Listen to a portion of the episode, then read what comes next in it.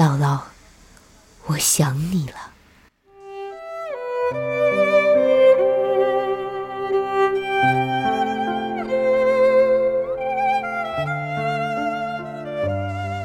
当那朵小花儿在这样的时节被我静静挂上冰冷的墙，我早已忘记我是什么时候从一个孩子。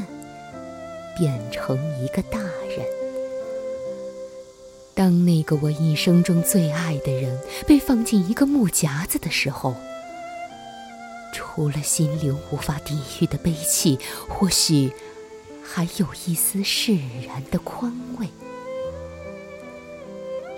当那幅一直相伴我的影像，像电影般演到了这个镜头。的余晖与漫天的星辰，都陪我赶去看他最后一眼。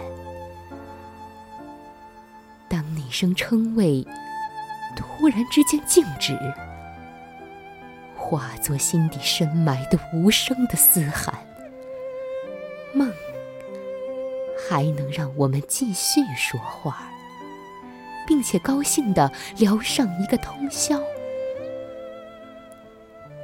串过去的往事被讲起，看见了他带着妈妈，拉着舅舅，背着小姨，还提着几十斤的煤渣，气喘吁吁、步履蹒跚的背影。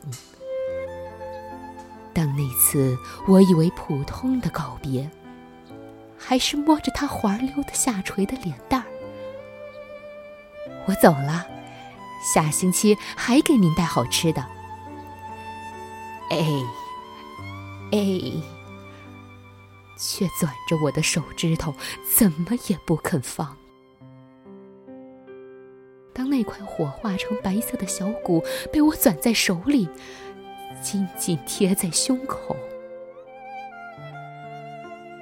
我能清晰的听见他在说：“好孩子，该好好的孝顺你妈妈了。”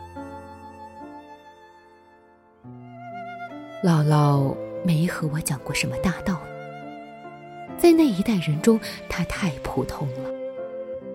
但在她身上，我却看到了质朴，看到了坚韧，看到了承受，看到了担当，看到了无怨无悔。我曾经问过她：“您觉得人的一辈子长吗？”他没有马上回答我，只是久久的望着窗外青青的山，像是把他的那个世纪又过了一遍似的。然后默默的点了点头。